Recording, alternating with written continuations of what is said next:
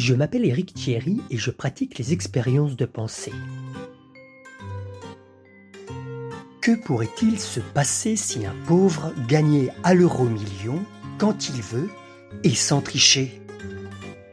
Et si les piles électriques du commerce ne se déchargeaient plus et duraient indéfiniment? Et si l'immoralité devenait une maladie avec des symptômes vraiment gênants? Il arriverait quoi?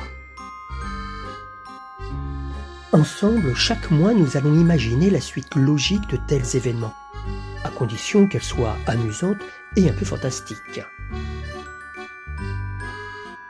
Aujourd'hui, nous nous intéressons à Vladimir Poutine. Que se passerait-il s'il ne pouvait plus s'asseoir?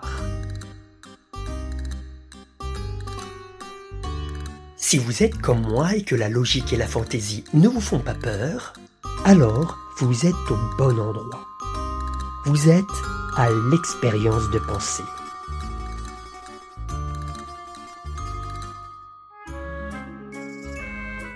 Bon, il faut bien commencer notre histoire quelque part. On va dire que c'est le matin, qu'il est 6h15 et que Vladimir Poutine se réveille. Et comme tout le monde à ce moment-là, après cette levée, la première chose qu'on fait, c'est direction les toilettes pour un petit pipi.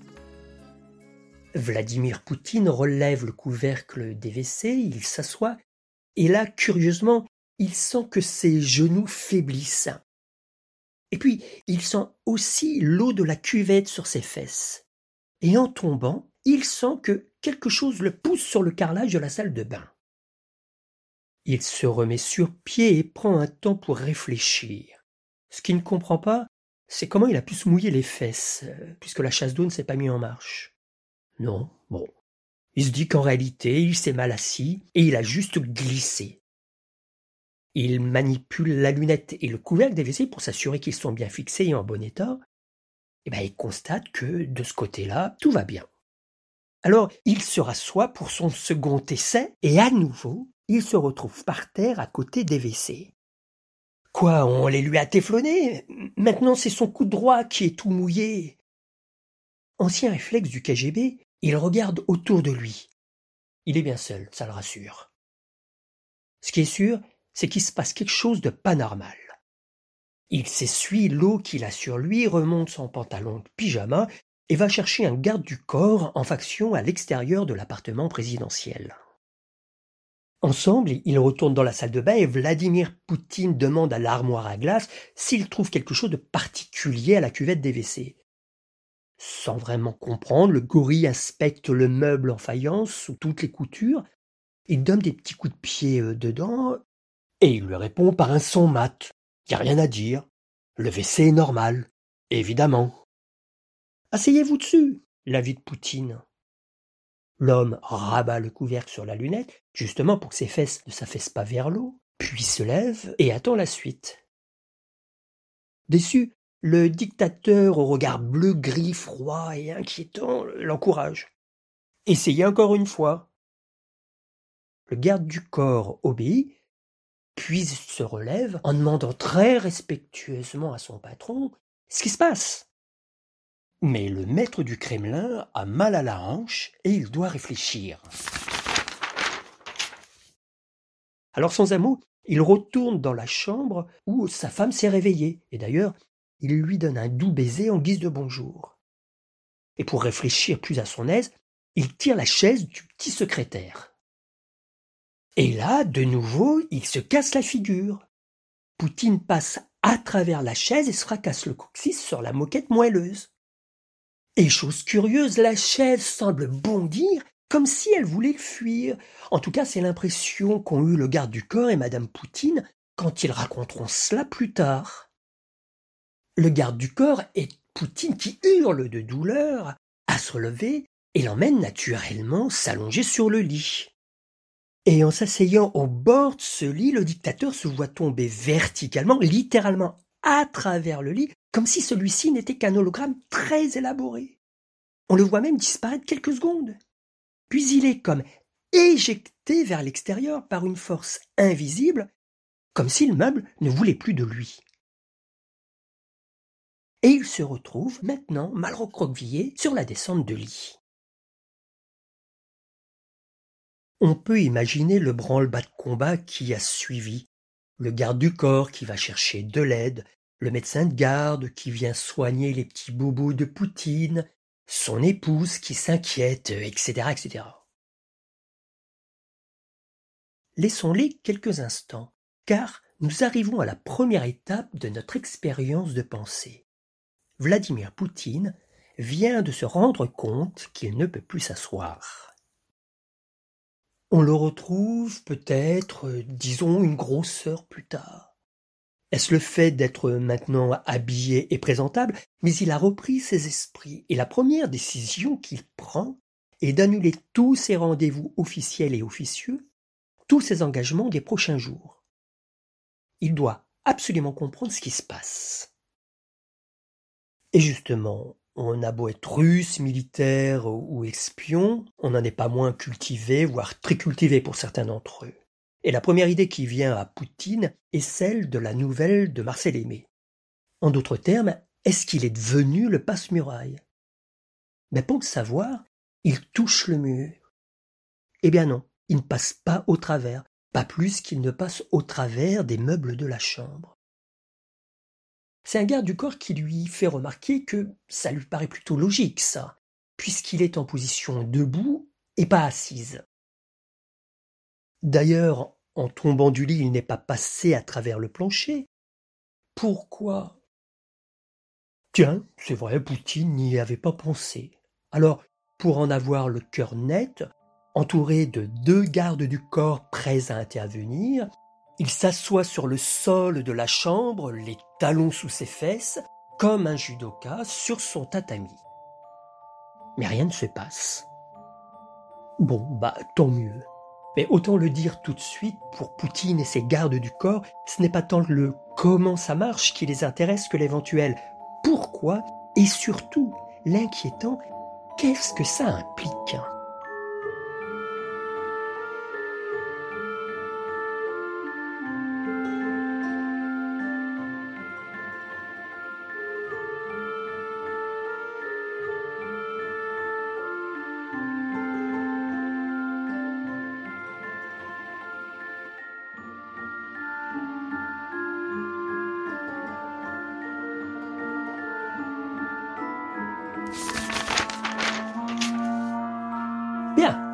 Ceci nous amène à la deuxième décision logique de Poutine, à savoir faire analyser la chambre et la salle de bain et tout ce qu'elles contiennent, mais aussi passer des examens à l'hôpital militaire de Moscou.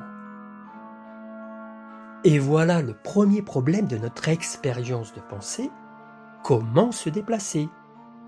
On ne peut pas utiliser un hélicoptère pour aller à l'hôpital militaire parce que on est obligé d'être assis dedans reste la limousine. Il a alors été décidé de procéder avec précaution. D'abord, moteur éteint, portes ouvertes, garde du corps prêts à intervenir, Vladimir Poutine s'est assis prudemment à sa place habituelle sur la banquette arrière. Pendant de longues secondes, tout le monde, y compris l'intéressé, a retenu son souffle, attendant qu'il se passe quelque chose. Mais rien. Quel bonheur alors que tout le monde redoutait de devoir aller le chercher sous le châssis du véhicule blindé. L'étape suivante a été de fermer la portière. Toujours rien. Puis de mettre le moteur en marche. Toujours rien.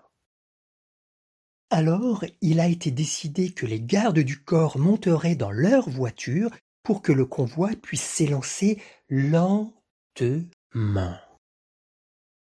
En circulant dans les différentes cours du Kremlin, Vladimir Poutine se rassure. Il se sent soulagé. Au bout de quelques mètres, il commence même à se sentir vraiment très confortablement calé dans le cuir de son siège pour tout à coup commencer à s'enfoncer à travers sans qu'on ne puisse rien faire pour lui. Puis il voit le coffre de la limousine partir devant lui, puis c'est la plaque d'immatriculation et les phares clignotants rouges et bleus. Et enfin, il se retrouve sur les pavés humides, pour entendre la voiture d'escorte qui le suit piler sèchement quelques centimètres de son dos pour ne pas l'écraser. Coccyx 2. Sécurité 0. Bon, ce qui se passe juste après la guerre d'intérêt. Est-ce que Poustine est reparti dans ses appartements privés? Est-ce qu'il est parti à l'infirmerie du Kremlin? Peu importe. Il a un problème sur les bras, il doit absolument aller à l'hôpital militaire de Moscou, mais comment faire? C'est un garde du corps qui semble avoir trouvé la solution. Celle d'un minibus aux vitres teintées dont tous les sièges ont été retirés, sauf celui du conducteur évidemment, et dans lequel une civière a été déposée au cas où le maître du Kremlin veuille se reposer en allant d'un endroit A à un endroit B.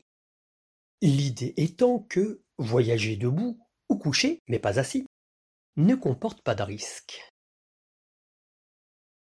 On peut imaginer que quelques heures après l'incident de la limousine, tout le monde se retrouve autour d'un minibus et monte dedans. La porte se ferme dans un chointement hydraulique et le véhicule se met très doucement en marche, prêt à s'arrêter à la moindre alerte. Un kilomètre par heure, deux, trois, cinq, dix, tout va bien. On autorise alors le conducteur à accélérer plus audacieusement pour carrément atteindre, tenez-vous bien, les cinquante kilomètres à l'heure, en passant la grande porte du Kremlin, les soixante-dix dans les rues de Moscou. Direction l'hôpital militaire. On est aux anges dans le minibus car ça fonctionne. Néanmoins, il y a un petit problème. C'est que s'il veut s'allonger, Vladimir Poutine doit demander à ses gros bras de le mettre directement d'une station debout à une position allongée, puis vice-versa, à chaque fois qu'il en a besoin. Poutine se retrouve à se faire manipuler comme un vieillard gâteux et incontinent d'un hospice miteux de banlieue, et ça, euh, ça lui plaît pas trop. Bon, je vous le dis tout de suite, ce qui serait pas plus amusant dans le cadre de notre expérience de pensée serait de chercher à trouver une explication scientifique à tout cela. De plus, il y a fort à parier que les médecins ne trouveront rien en si peu de temps. Mais on peut quand même s'amuser à imaginer ce qui va se passer à l'hôpital.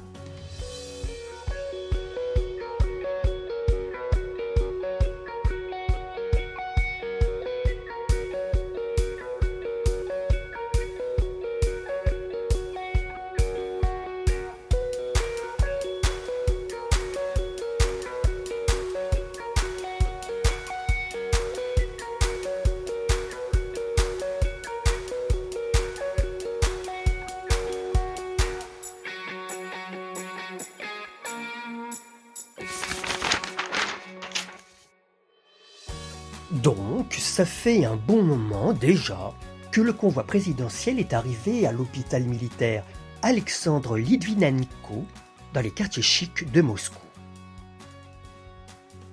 Vladimir Poutine est en train d'y subir une batterie d'examens médicaux en tout genre, en prenant toutes les précautions nécessaires pour qu'il ne se retrouve jamais en position assise. Et pour éviter de courir le plus petit risque, il a même été décidé qu'il n'emprunterait jamais les ascenseurs, mais les escaliers. On ne sait jamais. Il a été placé dans des scanners, des IRM, des tomographes.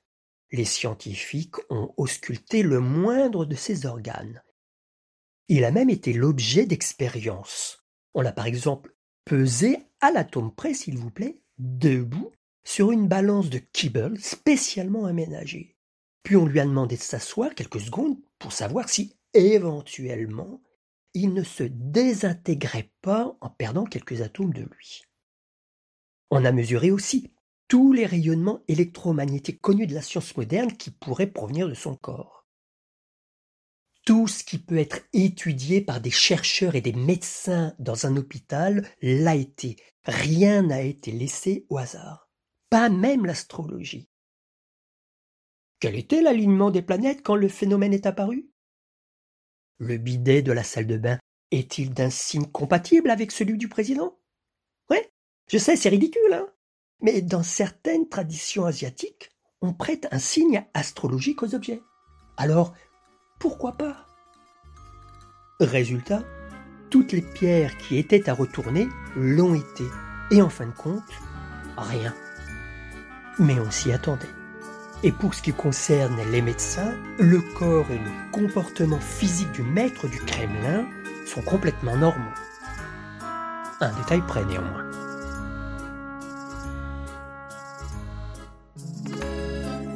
Je suis Éric Thierry et vous écoutez l'expérience de pensée. L'épisode du jour s'appelle Poutine ne peut plus s'asseoir.